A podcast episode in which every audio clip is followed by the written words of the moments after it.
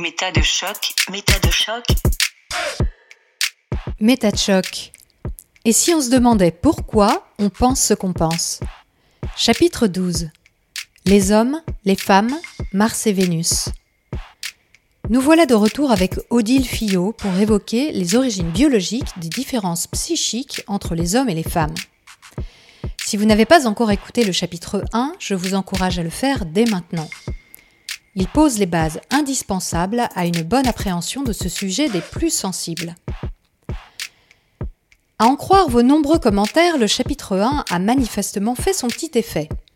Et en particulier l'évocation du parcours de mon invité qui a suscité pas mal de réactions et même de l'agacement chez certains.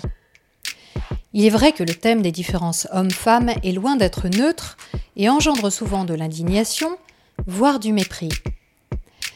Avant de vous offrir la suite tant attendue de ma conversation avec Odile Fillot, j'aimerais saisir l'occasion d'évoquer certains réflexes bien humains que nous avons tous et au sujet desquels il s'agirait de rester particulièrement vigilant.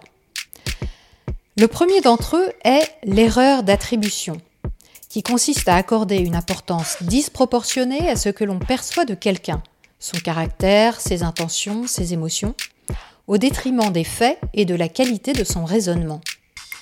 En l'occurrence, le sentiment d'injustice qui a poussé Odile Fillot à s'interroger sur les différences de traitement entre les hommes et les femmes est à bien dissocier de la méthode qu'elle utilise aujourd'hui dans son activité de recherche. Au bout du compte, ce qui est important pour notre sujet, c'est la validité de sa démarche et non de savoir si son père était effectivement misogyne ou si Odile Fillot veut désormais se venger des hommes. Encore une fois, ce sur quoi l'on doit se focaliser, c'est cette personne fait-elle un travail sérieux et ses arguments sont-ils valables?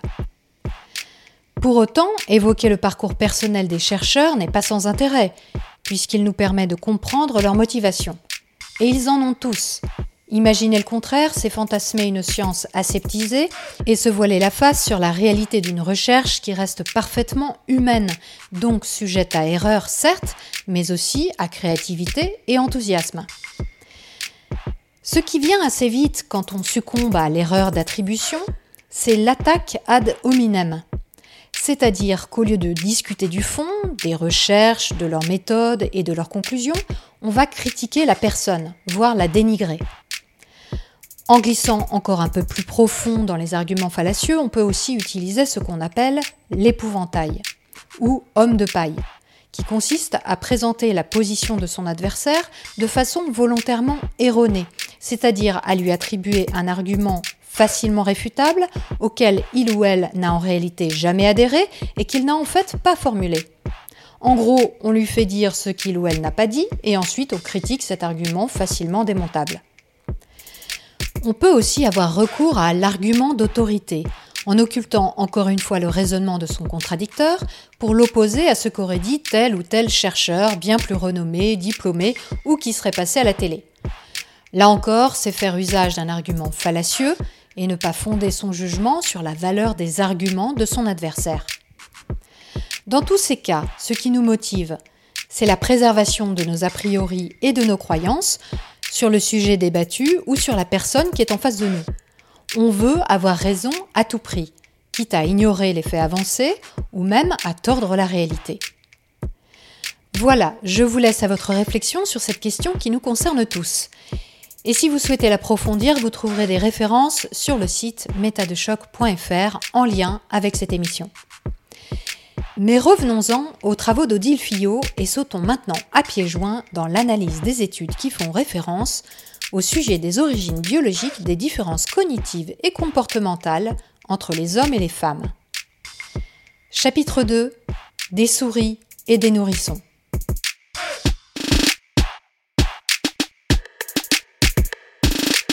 Dans ces sciences biomédicales et comportementales, il y a une hiérarchie en fait de niveau de preuve qui est généralement méconnue.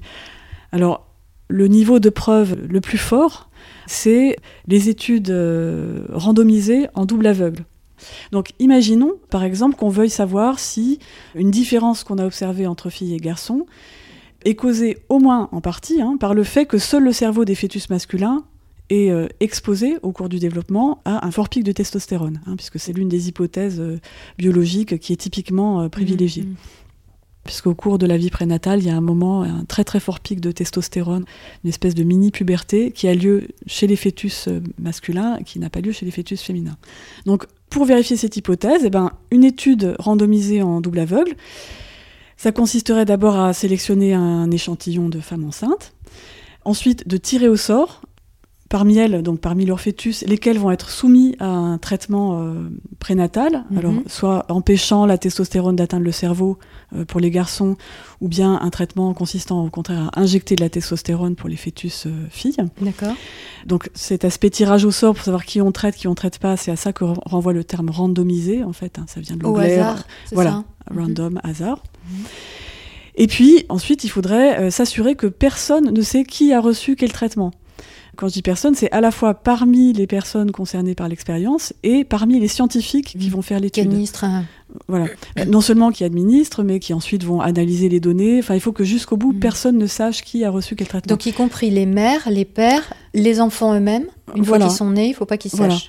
Donc double aveugle, ça Mhm. renvoie à ça. C'est ni ni les personnes qui sont impliquées dans l'expérience, ni les scientifiques. Ne, enfin, tous doivent être aveugles à euh, qui a reçu euh, le traitement ou pas. Pour pas qu'il y ait un biais euh, psychologique Voilà. dans la manière d'administrer ou quoi Et que ce soit. puis, notamment pour garantir ce double aveugle, pour pas que les mères euh, sachent euh, si leur enfant a été traité ou pas, il faudrait faire un traitement placebo Voilà, sur, sur un autre groupe. sur les fœtus garçons à qui on va pas injecter quelque chose qui va bloquer la testostérone.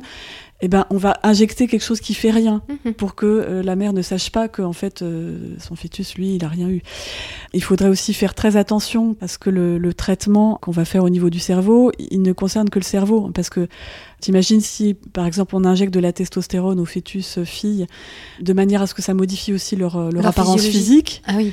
bah, du coup on pourra pas savoir si peut-être leurs comportements ultérieurs vont être un peu masculinisés mais parce que en fait elles-mêmes se percevaient Mhm, comme un mhm, peu des garçons manqués, leur entourage disait ah mais quand même elle est un peu masculine, enfin tu vois voilà. Bref, donc on fait tout ça, et puis euh, voilà, bah, X années plus tard, on regarderait dans quelle mesure le trait cognitif ou comportemental qui nous intéresse diffère entre les enfants traités et ceux qui n'ont pas été traités. Donc voilà, ça, ça serait l'étude Bon. randomisée en double aveugle. Ouais, Donc évidemment, hein, cette expérience-là, euh, pour des raisons éthiques, elle peut pas être faite. hein. Sans compter que pour avoir un résultat vraiment robuste, il faudrait qu'elle soit réalisée plusieurs fois hein, dans des échantillons euh, divers parce que de toute façon, il y a énormément de choses qui font varier les comportements des êtres humains, donc il y aurait beaucoup de bruit entre guillemets. Tu vois, Oui, ce serait oui, pas oui, bien sûr. tous ceux qui ont été traités ont tel comportement, tous les autres. Donc il faudrait Donc, reproduire l'expérience. Donc, faudrait repro- euh, ça serait voilà des différences euh, statistiques. Il faudrait la reproduire au moins une fois pour la répliquer, avoir différents échantillons parce que voilà, on sait jamais. Bref. Et puis, in fine, si on voulait vraiment être capable d'estimer euh, de manière à peu près sérieuse l'effet éventuel de la testostérone prénatale sur le comportement en question, il faudrait faire ce qu'on appelle une méta-analyse de toutes ces études euh, randomisées. Donc ça veut Qui- dire ça, reprendre les le chiffres de toutes les études euh, qui Mm. ont été faites sur le sujet Mm. et en faire une méga étude en fait, c'est ça? Oui, alors parfois il y a une confusion entre euh, méta-analyse et euh, revue de la littérature. Ça m'est arrivé de voir ça. Il y a des gens qui pensent que c'est la même chose. Pas du tout. Une méta-analyse, c'est vraiment une procédure très très particulière qui consiste à, de manière chiffrée, prendre euh, plusieurs études qui ont utilisé le même protocole sur différents échantillons et réunir les données chiffrées de ces différentes Mhm. études comme si en fait c'était une seule étude qui avait été faite sur un seul échantillon. parce qu'on a vraiment ça, la un système d'études qui est cohérent entre toutes ces recherches et que donc on peut faire comme si c'était Voilà. un seul euh, groupe de Exactement. étudiés. Mhm, Exactement. D'accord. Alors que la revue de littérature, elle passe en revue les différentes conclusions, c'est ça? Et elle dit, bah voilà, la plupart des études concluent que, par exemple. Oui, par exemple. Enfin, en tout cas, c'est quelque chose qui est plus euh, qualitatif.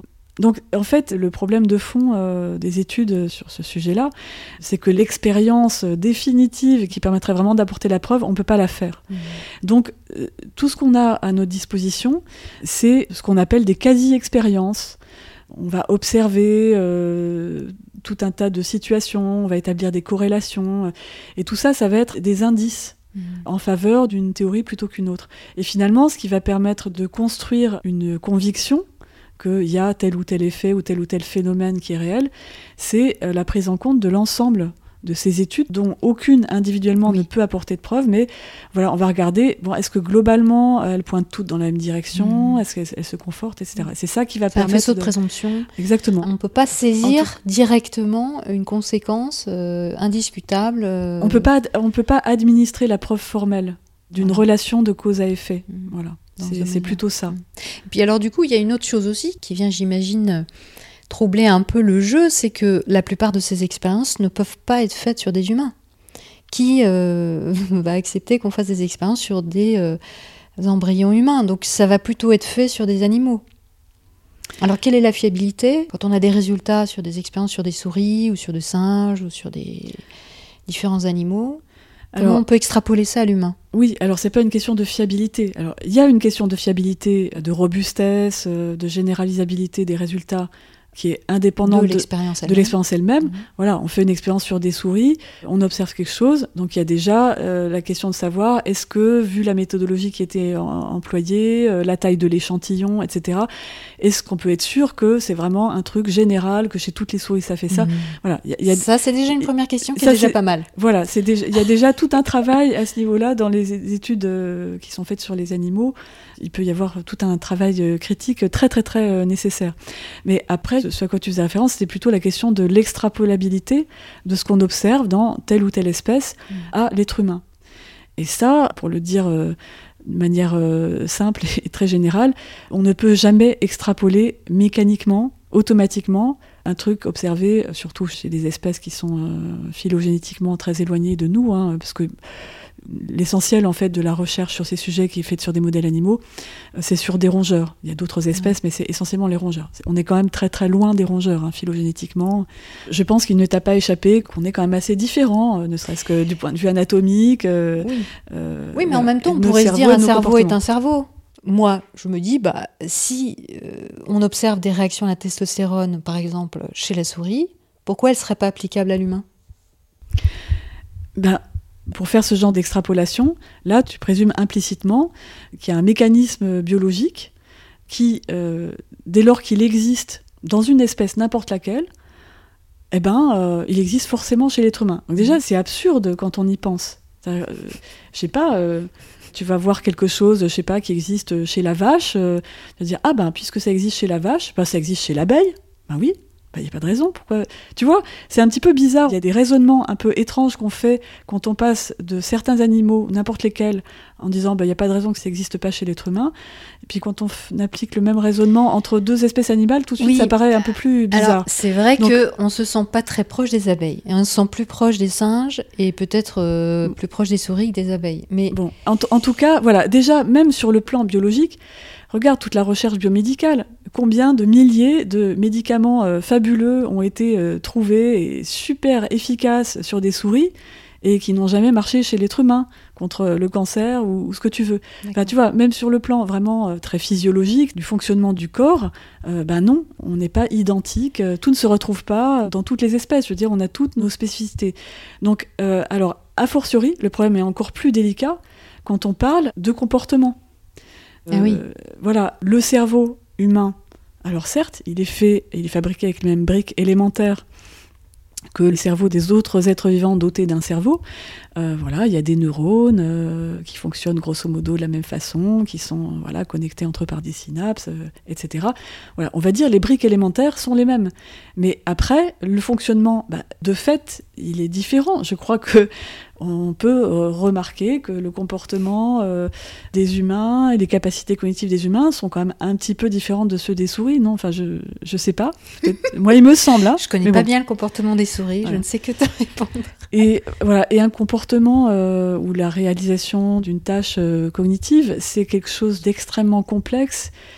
Et établir des équivalences entre euh, ce genre de traits, tu vois, c'est- plus facile de, de comparer. Moi, j'en sais rien, euh, la longueur des pattes à euh, dans telle espèce à la longueur des membres euh, d'un être humain. Par contre, quand tu vas commencer à parler de comportement, je sais pas, je prends l'exemple qui me vient à l'esprit, dont on parle beaucoup, euh, sur la question de l'orientation sexuelle. C'est quoi l'orientation sexuelle d'un rat? Ah oui, alors là. On peut se dire, bah, c'est simple, c'est pas compliqué. euh, L'orientation sexuelle chez l'être humain, bah, c'est est-ce qu'on préfère euh, coucher avec des personnes de tel ou tel sexe ou est-ce qu'on tombe plutôt amoureux des personnes de tel ou tel sexe? Eh bien, chez le rat, ça va être euh, est-ce que le rat, euh, tel rat, va avoir des accouplements plutôt avec des congénères de tel ou tel sexe? Bon, quand on regarde la question de plus près, c'est extrêmement compliqué on s'aperçoit qu'il n'y a pas déjà de définition unique et commune de ce que c'est que l'orientation sexuelle chez l'être humain qui peut être définie à partir euh, des pratiques effectives, ou bien euh, des attirances, euh, des fantasmes, ou bien de l'identité. Enfin, il y a tout un tas de dimensions. C'est très compliqué, la notion d'orientation sexuelle chez l'être humain. Et il n'y a aucun équivalent dans aucune espèce animale. Oui, donc il peut y avoir une tentation à l'anthropocentrisme, en fait, et à vouloir se comparer ou à trouver des résultats chez les animaux et à vouloir les appliquer sur l'humain. Mais c'est un grand écart un peu risqué. C'est la notion de modèle animal, en fait. Euh, comme il y a des expériences qu'on ne peut pas réaliser euh, sur l'humain, effectivement pour des raisons euh, éthiques, on va essayer de trouver un modèle, hein, quand je dis un modèle animal, donc on va essayer de trouver quelque chose qui ressemble plus ou moins vaguement au phénomène humain qu'on a envie d'explorer. et là, on va faire des expériences sur telle ou telle espèce pour essayer de voir comment ça se passe dans cette espèce. Mais pendant assez longtemps, avant qu'il y ait une critique radicale qui soit produite et puis qu'il y ait un petit peu un changement de paradigme, euh, ben, typiquement, les études sur euh, l'orientation sexuelle, entre guillemets, qui étaient faites sur des rongeurs mâles, la modélisation de homosexualité entre guillemets versus hétérosexualité, c'était savoir si le rongeur mâle qu'on étudie avait tendance à monter des congénères ou plutôt à être monté par mmh. des congénères. Mmh. Tu vois, c'est quand tu vois ça, tu te dis, euh, ok, on est un petit peu loin là de la notion d'orientation sexuelle humaine, parce que dans ce modèle-là, en fait, on se fiche complètement du sexe du congénère. Du partenaire. Voilà. Donc, euh, dans ce modèle-là, par exemple, une femelle qui montrait un mâle, ça existe hein, en fait, hein, mhm. parce que voilà, les comportements sexuels des, des animaux, même des rongeurs, sont beaucoup plus variés que ce qu'on imagine. Dans ce modèle-là, ben, une femelle qui montrait un mâle, ben, elle serait homosexuelle, puisqu'en fait, elle aurait un comportement de monte. Or, ah bah oui, en fait, non, une femelle est censée être réceptive, et donc, euh, en fait, c'est qu'elle n'est pas hétéro, et donc elle est homo. On est en train de comparer l'animal à l'identité euh, sexuelle d'une personne. Le problème de fond, c'est que ce qu'on étudie chez ces modèles animaux, c'est pas l'être humain. Donc, euh, on est en train d'étudier des comportements qui, en fait, sont différents, chez des êtres vivants qui, d'un point de vue biologique, sont aussi différents de nous. C'est ça le problème de fond. Mmh. Donc ça peut donner des éléments de réflexion, des pistes, des indices, mais on peut en aucun cas, quand on découvre euh, quelque chose dans une espèce animale particulière, dire ah bah c'est bon puisqu'on l'a découvert dans mmh. cette espèce, alors euh, ça marche certainement pareil chez l'être humain. Ça n'a aucun sens de faire ça. Est-ce que tu peux nous donner un exemple, une chose très précise qui serait différente biologiquement chez la souris dans le cerveau par exemple de l'humain et qui du coup forcément nous permet de comprendre mm. que bah non, euh, c'est pas applicable à l'humain. Mm-hmm. Oui, alors je peux donner euh, un exemple vraiment euh, très clair, quelque chose de très bien établi et assez définitif. Dans les études qui ont été faites sur les rongeurs, sur en fait les modalités de sexuation prénatale des rongeurs. Donc par exemple le fait que euh, les rongeurs vont avoir un comportement sexuel différent selon leur sexe. Mhm. Ces études en fait ont permis de mettre en évidence que le facteur euh, principal de différenciation des comportements sexuels sexués, c'est l'effet de la testostérone prénatale sur le cerveau des rongeurs, mhm. dans la vie in utero ou en fait juste après la naissance, qui est l'équivalent de notre période prénatale à nous, je ne rentre pas dans les détails, mhm. la présence ou l'absence de testostérone, donc euh, présence chez les mâles et absence chez les femelles euh, à l'état fœtal ou quasi-absence, va induire un développement différent de certaines structures cérébrales. Et donc à terme, donc on, voit que euh, ce sont ces différences cérébrales qui vont provoquer des différences comportementales. D'accord, donc et on ça, voit, excuse-moi, mais pour être clair, pour bien comprendre, cet ajout de testostérone va créer des différences, des différences structurelles, dans le cerveau. du cerveau qu'on peut observer, qu'on peut observer, physiquement, physiologiquement. Exactement. Mm. Et voilà, on peut faire tout un tas d'expériences dans tous les sens qui permettent de montrer, euh, sans aucune ambiguïté possible, qu'effectivement, il y a vraiment une chaîne de causalité qui part des hormones prénatales jusque tel ou tel comportement et que, effectivement, voilà, ça passe par cette structuration différente du cerveau. Encore une fois, je dis facteur principal, après, il y a aussi d'autres facteurs, mais voilà, ça, c'est bien démontré. Et ce qui est bien démontré, c'est que le mécanisme biologique, en fait, on ne le connaît pas encore dans toutes ses subtilités, mais ce qu'on a bien vu, c'est que la testostérone, en fait, n'agit pas directement sur les structures cérébrales. En fait, ce qui se passe, c'est que tout l'organisme, et donc y compris le cerveau, le sang passe partout, le sang est mhm. chargé en testostérone, donc tout l'organisme est baigné par cette hormone. Et dans le cerveau, en fait, localement, la testostérone va être transformée par un, un processus qu'on appelle l'aromatisation, va être transformée en œstradiol, qui est le principal œstrogène. D'accord? Et en fait, ce qu'on a compris, ce qu'on a mis en évidence, c'est que ce qui masculinise, entre guillemets, les structures cérébrales, mhm. c'est l'œstradiol. D'accord. C'est-à-dire si on empêche Donc là, on parle des souris toujours. On parle des souris. Mhm. Donc, si on empêche cette aromatisation, mhm. il n'y a pas de masculinisation, entre guillemets, Malgré la circulation de, la testostérone. Voilà, exactement. Donc ça, voilà, là on a euh, un mécanisme biologique qui est bien établi.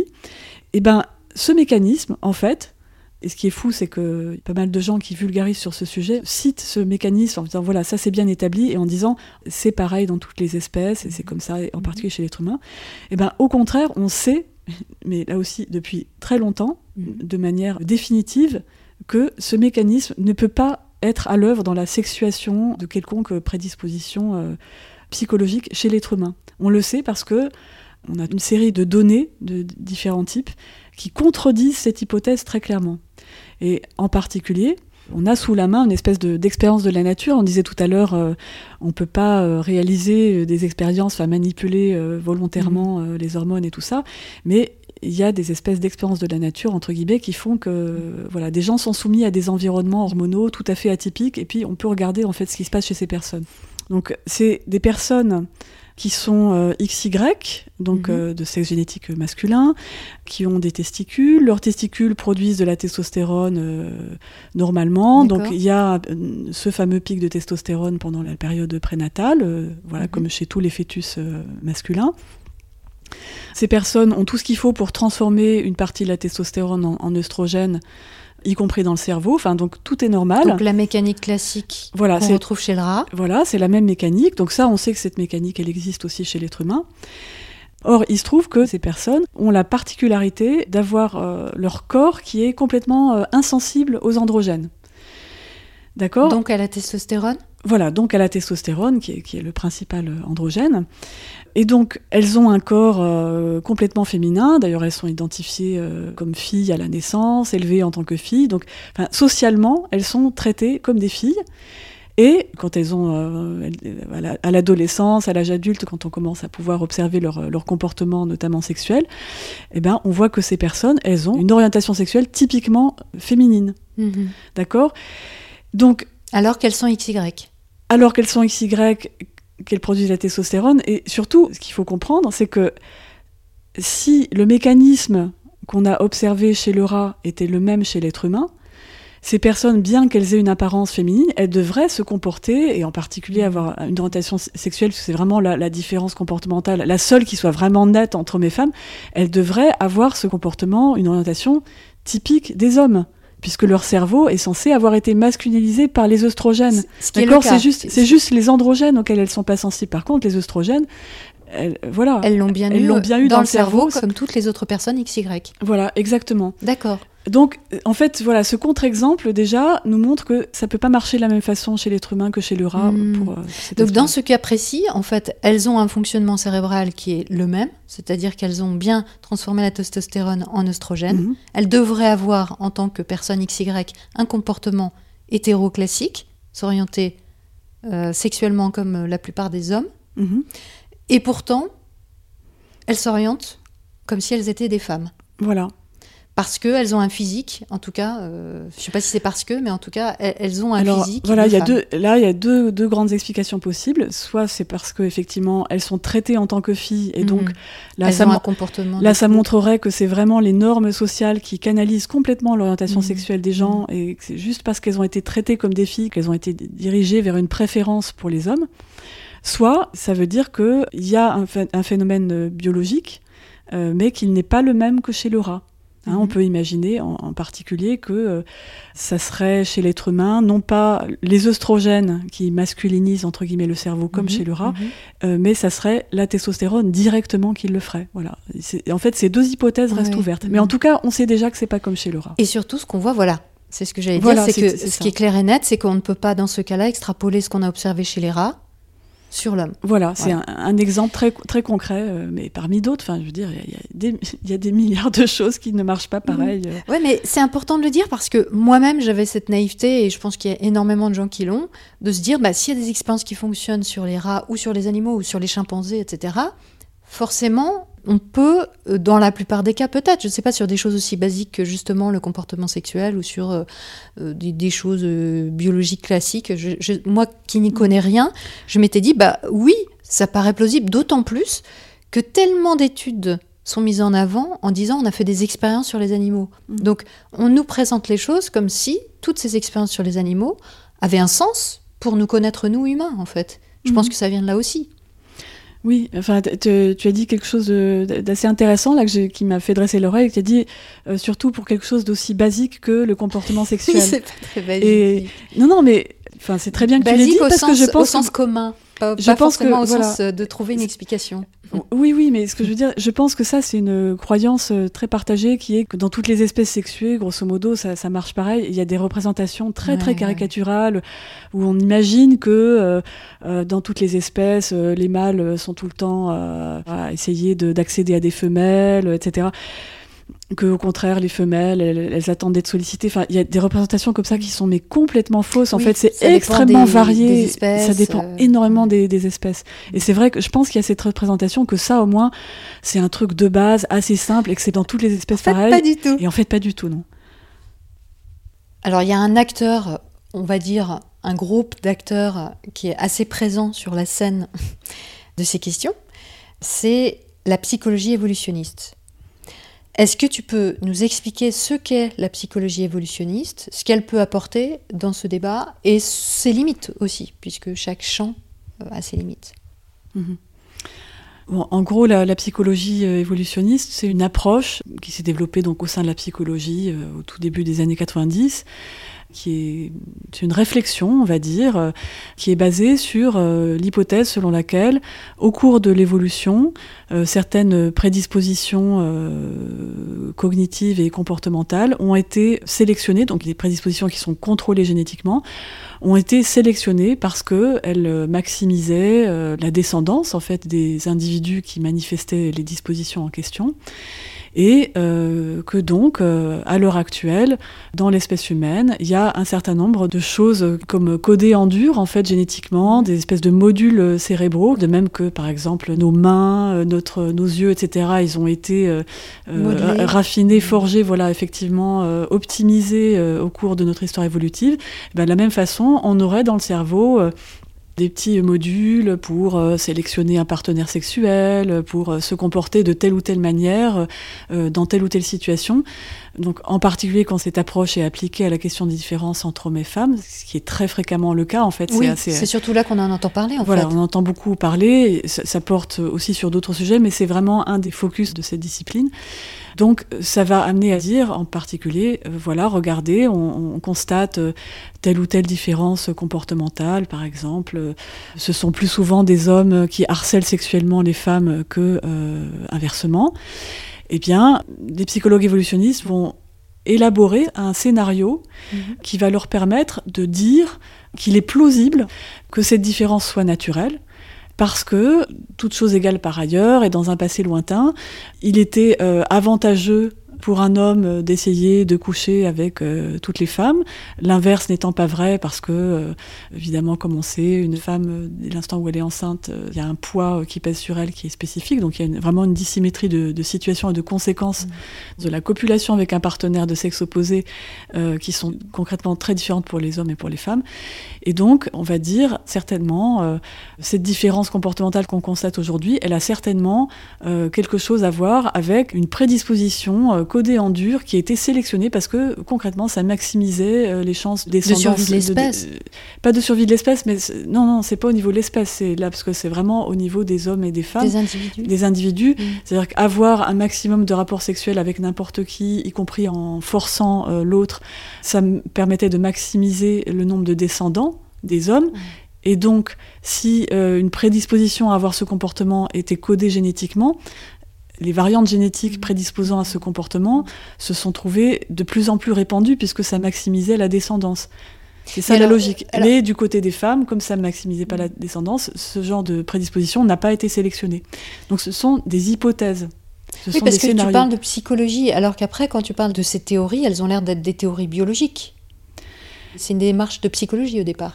Oui, ça relève de la psychologie au départ, puisque les personnes qui travaillent dans ce paradigme, euh, leur objectif, c'est de comprendre euh, fondamentalement la psychologie humaine. C'est mmh. pourquoi les gens se comportent comme ci ou comme mmh. ça.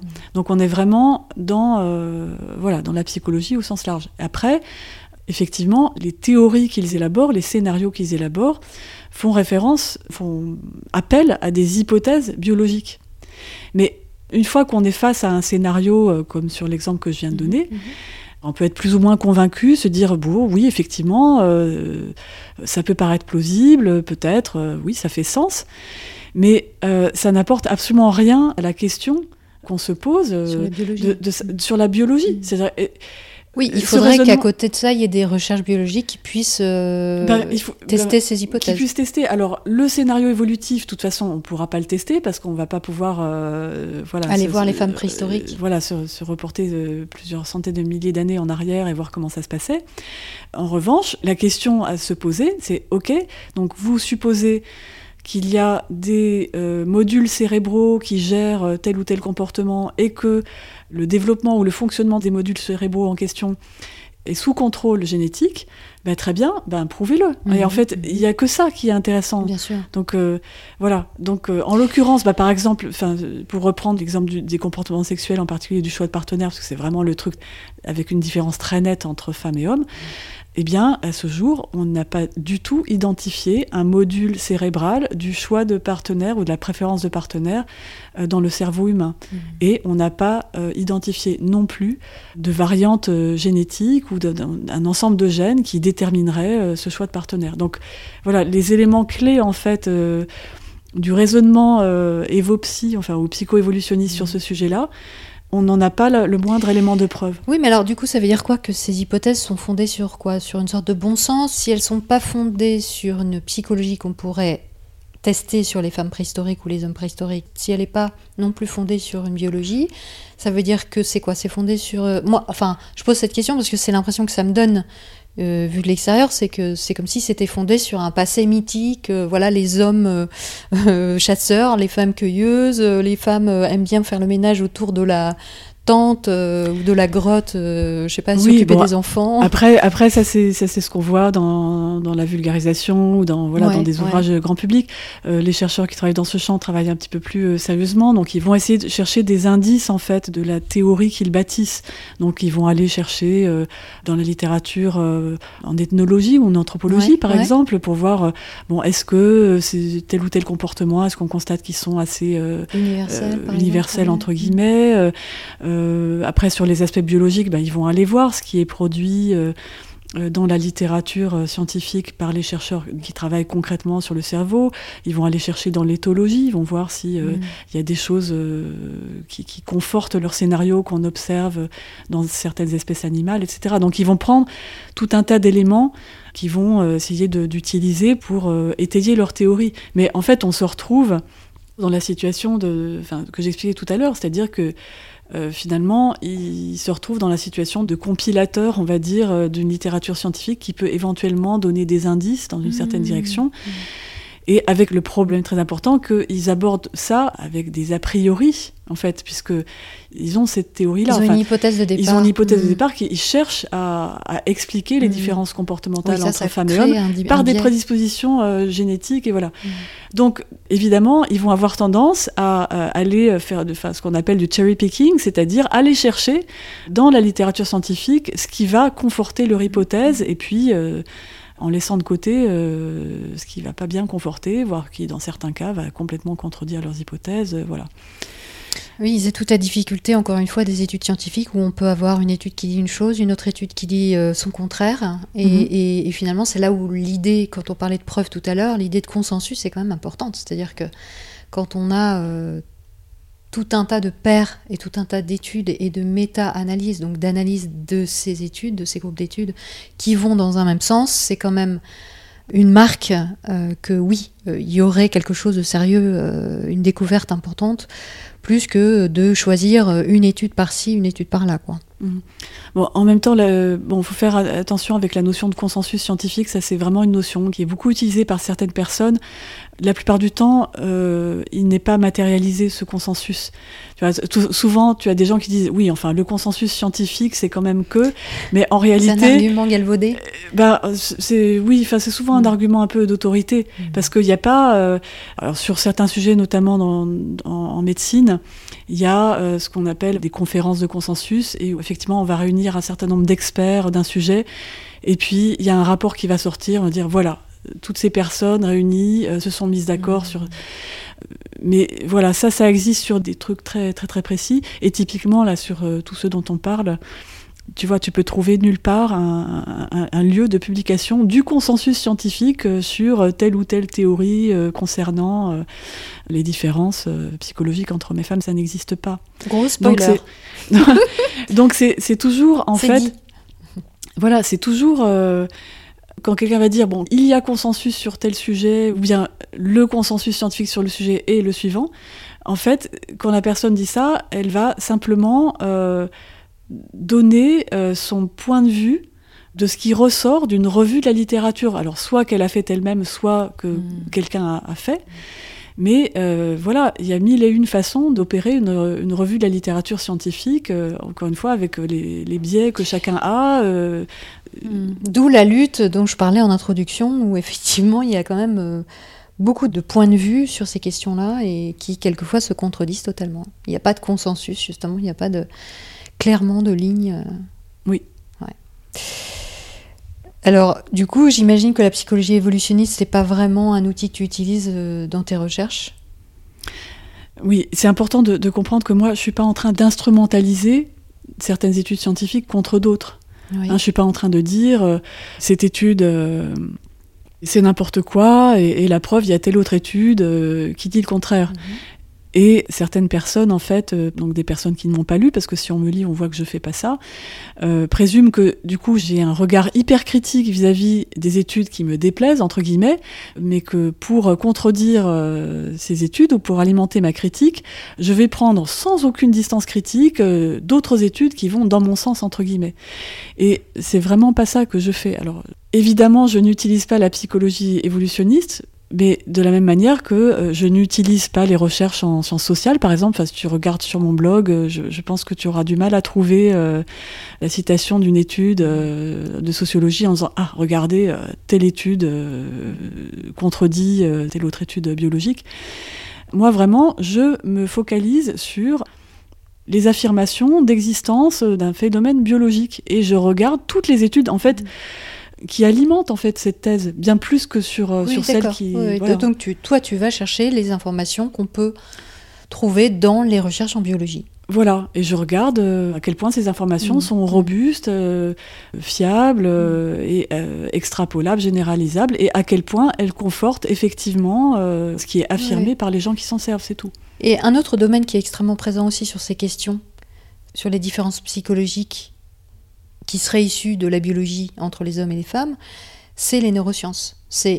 Ça, j'imagine peut-être bah plus euh, quelque chose dont tu peux euh, avoir usage ou que tu peux aller analyser, puisque ça, ça, touche plus à la biologie, là, pour le coup. Oui, mais euh, bon, enfin, les neurosciences, c'est très, très, très vaste. Hein. Il y a des gens qui font des neurosciences sans vraiment mettre les mains dans le, le cambouis, on peut dire, de la biologie. Neurosciences, ça, ça recouvre une multitude de Mais on en parle beaucoup et c'est souvent voilà. évoqué. Alors, oui, évidemment, mais je dirais par construction, puisque, en fait, alors, le consensus, pour, le coup, enfin, il y a quand même une forme de consensus euh, autour de l'idée que le substrat biologique euh, de nos comportements, euh, c'est le cerveau. Bon, Voilà, ça, que- ça, ça, a priori, on est d'accord là-dessus. Voilà, enfin, bon, sachant que. Bon, euh, on, on ne va pas rentrer dans ce, dans ce débat. Bon, en tout cas, c'est- une hypothèse de travail que je partage tout à fait, qui est en première approche et parfaitement euh, raisonnable, je pense. Donc, naturellement, si j'ose dire, le meilleur euh, lieu euh, d'étude du lien entre biologie et euh, comportement, euh, c'est effectivement le cerveau. Euh, est-ce que des facteurs biologiques modifient la structure, le fonctionnement, etc. du cerveau Et est-ce que ces différences, ces modifications structurelles ou, ou fonctionnelles euh, se traduisent très Mhm. concrètement par des différences de performance cognitive, de stratégie cognitive, de tendances comportementales, etc. Et on a de plus en plus d'études qui sortent, euh, qui utilisent euh, les neurosciences pour parler de ce type de sujet. Oui, qui utilisent enfin, notamment, euh, voilà, beaucoup de, comme je disais, beaucoup de techniques de neuroimagerie Ouais. euh, qui sont mobilisées. Très visuel d'ailleurs, euh, que, que tout le monde peut voir. Et, et souvent, on a l'impression, enfin, ça, ça donne quelque chose de, de vachement plus accessible en fait quand on regarde des images. Oui, ça comme donne l'illusion en fait qu'on voit vraiment ce qui se passe dans le cerveau et, Mm. et voilà que c'est une preuve. Montrer deux images côte à côte euh, en disant regardez ça c'est un cerveau de femme, ça c'est un cerveau d'homme avec voilà des couleurs différentes, c'est vraiment frappant. Les gens se disent ah ouais ok non mais là on le voit Oui, on a l'impression C'est qu'on différent et puis c'est le cerveau donc c'est biologique, c'est c'est clair Mm. c'est biologique. En oubliant que on peut tout à fait euh, effectivement voir à un instant T une différence euh, entre deux individus dans leur cerveau. C'est pas parce que c'est une différence qui s'inscrit dans un substrat biologique qu'elle a une origine biologique. oui, oui, oui. Voilà, le Voilà. cerveau c'est quelque chose de très Mm. plastique et voilà. Hmm. Alors maintenant, je te propose qu'on passe à quelques exemples très concrets de recherche, de conclusions et de choses que tu as étudiées de très près parce que euh, bah, ça va nous donner justement quelques pistes de réflexion sur euh, ce que nous dit la biologie des différences psychologiques naturelles entre les sexes. Mhm.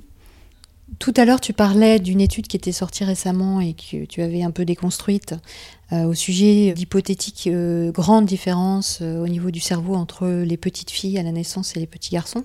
C'est vrai que retourner à la source, c'est-à-dire essayer d'aller voir ce qui se passe vraiment tout autour de la naissance, soit dans la Mhm. vie intra-utérine, soit euh, au moment du premier euh, jour, euh, Mhm. première semaine de vie, bah, c'est un- une bonne technique pour essayer de voir ce qui ne serait pas trop lié au culturel et qui Mhm. serait plus lié au biologique. Oui absolument. Alors, euh, il y a une étude qui est sortie euh, il y a quelques années euh, justement sur cette question-là et sur l'intérêt que les petites filles ou que les petits garçons pouvaient avoir à la naissance, donc euh, vraiment dans les premiers moments de vie, et qui conclurait au fait que bah, les filles s'intéressent davantage au visage qu'aux objets mécaniques et que les garçons s'intéressent davantage aux objets mécaniques qu'au visage. Alors ça, c'est assez étonnant. Et puis on pourrait se dire, bah oui, ça, peut expliquer plein de choses.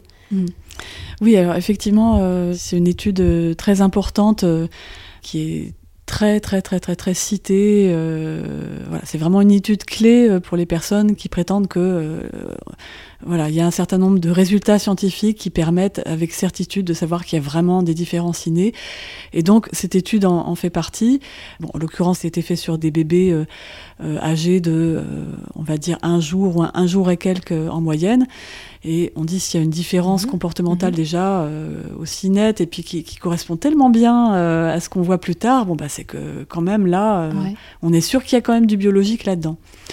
C'est pour cette raison euh, que je me suis penchée sur cette étude en particulier, sur la manière dont elle était euh, instrumentalisée, je dirais. Alors il y a, bon, il y a, il y aurait, il y a beaucoup beaucoup de choses à dire euh, Oui. là-dessus. Alors je renvoie évidemment les auditeurs que ça intéresse à la lecture de ton blog parce qu'il y en a effectivement beaucoup beaucoup d'informations sur cette étude. On va essayer d'être synthétique, Oui. Odile. Oui, oui. Alors, tu sais que j'ai du mal à, à l'être, mais bon, je vais faire un énorme effort.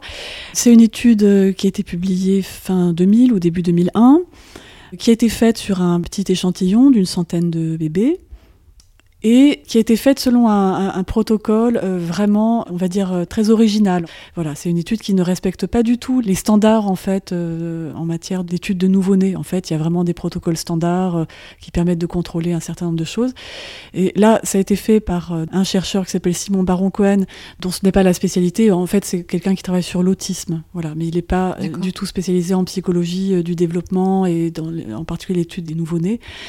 Et donc, euh, il a bricolé avec une étudiante à lui euh, un protocole d'études qui souffre de beaucoup de défauts, en fait, de risques de biais. En fait, il y a mille et une sources possibles de biais, c'est-à-dire de choses qui pourraient expliquer ce qu'il a observé et qui en fait n'auraient absolument rien à voir avec euh, donc une histoire de différence innée entre filles et garçons vraiment de toutes sortes. Enfin, oui, effectivement, j'invite, j'invite les gens qui écoutent à, à, les lire parce que c'est assez énorme.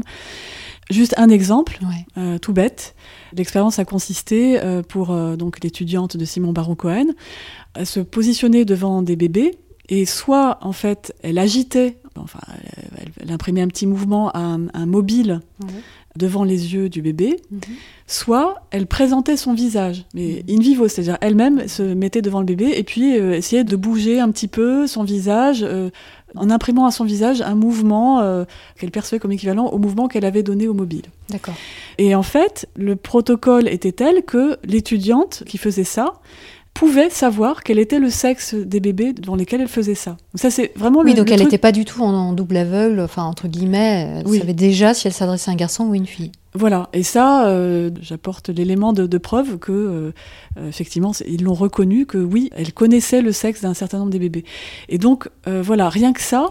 Ah oui, là, ça induit un biais énorme, puisque l'objet de l'étude est surtout porte justement sur le sexe de l'enfant. Donc, euh, Voilà, et donc on n'a absolument aucune garantie qu'elle se soit comportée euh, exactement de la même manière avec les garçons et les mm. filles. Et il est même euh, assez probable que de manière subtile, mm-hmm. inconsciente, et inconsciente mm. elle, ait eu un comportement différent. Mm. Voilà, juste un exemple.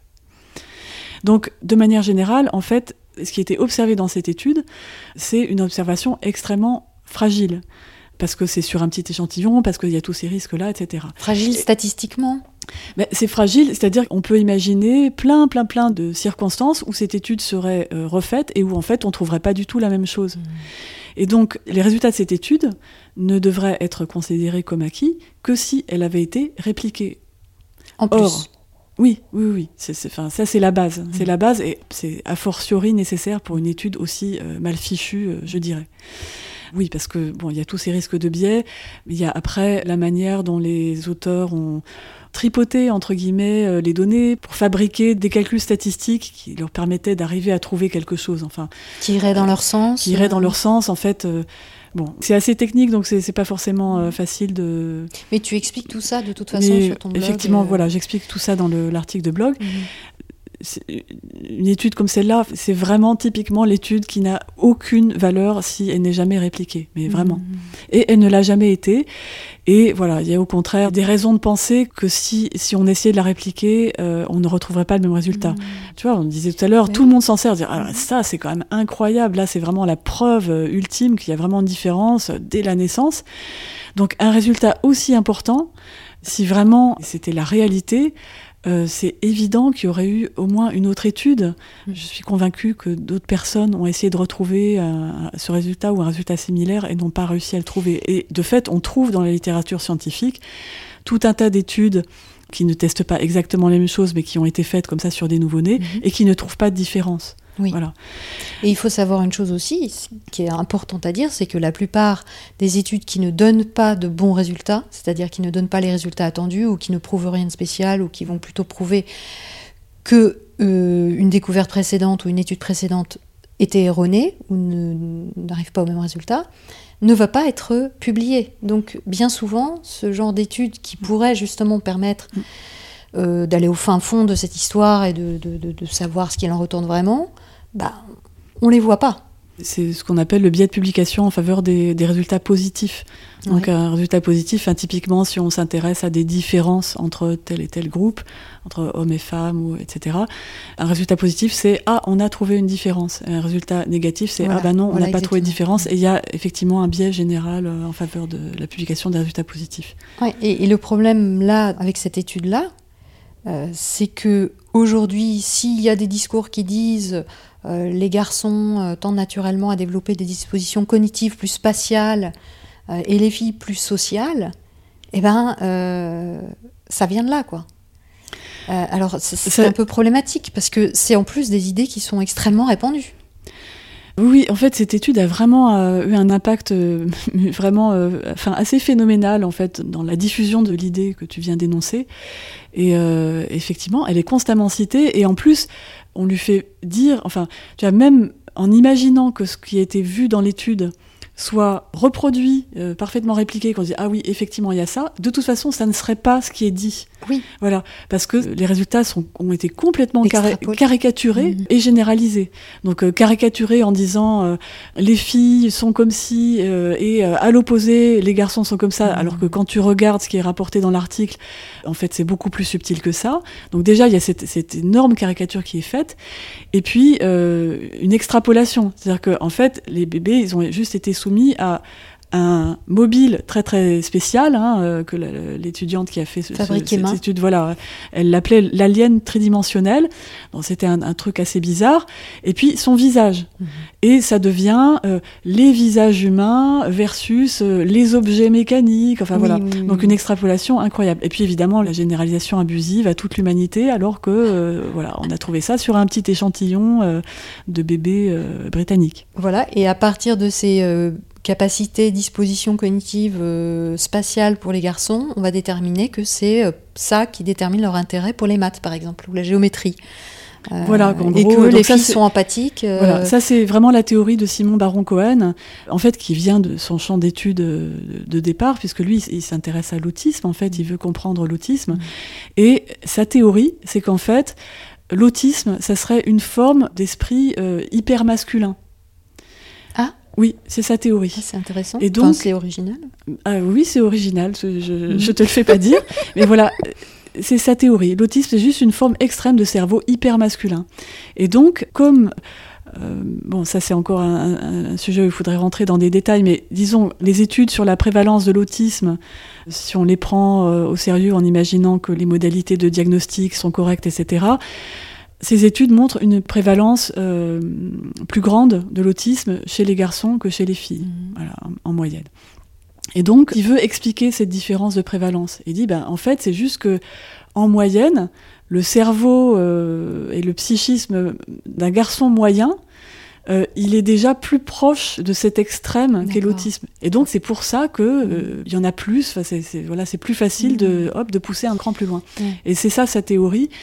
Et euh, voilà, effectivement, dans le cadre de son modèle, euh, tout s'organise autour de ça, avec euh, là aussi une caricature complète de ce que c'est que l'autisme et de ce que serait l'esprit masculin, une psychologie masculine versus une psychologie féminine, où en gros, la psychologie masculine, c'est s'intéresser aux objets, au système, analyser les choses, comprendre. Et par contre, la psychologie féminine, ça serait s'intéresser aux gens, comprendre leurs émotions, exprimer leurs émotions, être dans l'empathie, etc. Oui, mais justement, souvent, ces chercheurs ou ces vulgarisateurs disent bah oui, mais nous, on est anti-politiquement correct et on a le droit de dire et, on revendique, parce qu'il y a ces études qui le prouvent, hein, euh, que bah oui, les garçons aiment les camions et les filles les poupées, point barre, et, on s'en fiche que ça froisse. Hein, donc ils vont rétorquer que bah, finalement, si on n'accepte pas ce genre de c'est peut-être parce qu'on refuse euh, les différences des sexes, quoi. Ah mais moi j'accepte tout à fait ces hypothèses, il n'y a aucun problème avec ces hypothèses. Par contre, ce que j'accepte pas, c'est que des gens disent euh, c'est pas une hypothèse, ça a été démontré et euh, voilà. Et, cette étude, en particulier cette étude le prouve, parce que c'est tout simplement pas vrai. Mmh, voilà, mmh, c'est pas vrai. Mmh. Cette étude ne prouve pas euh, ce que les gens prétendent.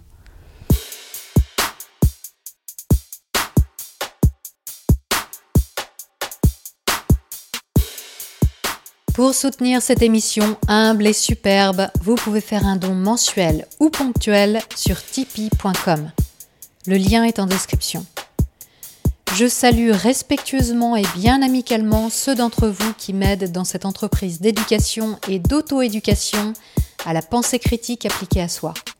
Merci.